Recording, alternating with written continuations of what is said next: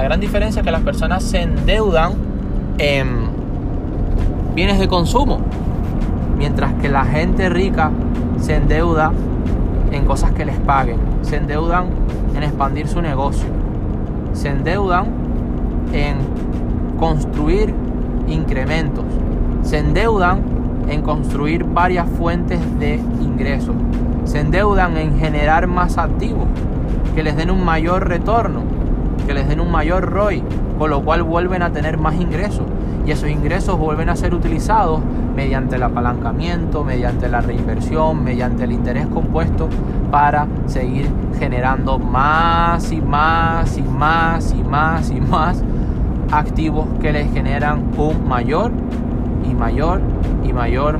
flujo de caja operativo, un mayor cash flow. Así que como verás,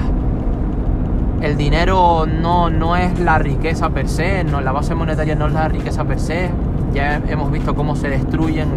muchas monedas en, diferentes países, ya vemos lo que está ocurriendo con la inflación, ya vemos lo que está ocurriendo con el coste de vida, ya estamos viendo lo que pasa con diferentes índices, el IPC, etc. Entonces, lo importante no es eh, el, dinero como base monetaria per se, ya vemos la gran deuda que cada vez se va incrementando porque la gente, eh,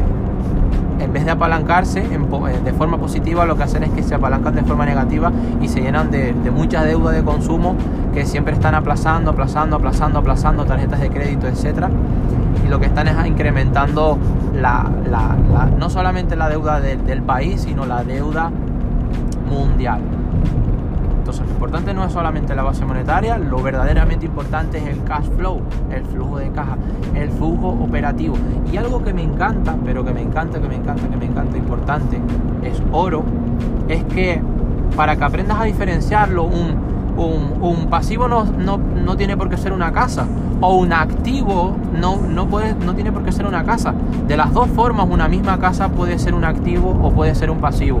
¿Cómo lo descubres? Pues fijándote, apunta esto, fijándote en la dirección del el flujo operativo. ¿En qué dirección va? Si el flujo va en dirección a tu fuente de ingresos o si el flujo se está escapando con una dirección hacia tus pasivos. Es decir, estás perdiendo dinero, está saliendo dinero de tu bóveda patrimonial, por decirlo de alguna manera, por decirlo de alguna, de alguna forma más, más simple, más llana, para que me entiendas.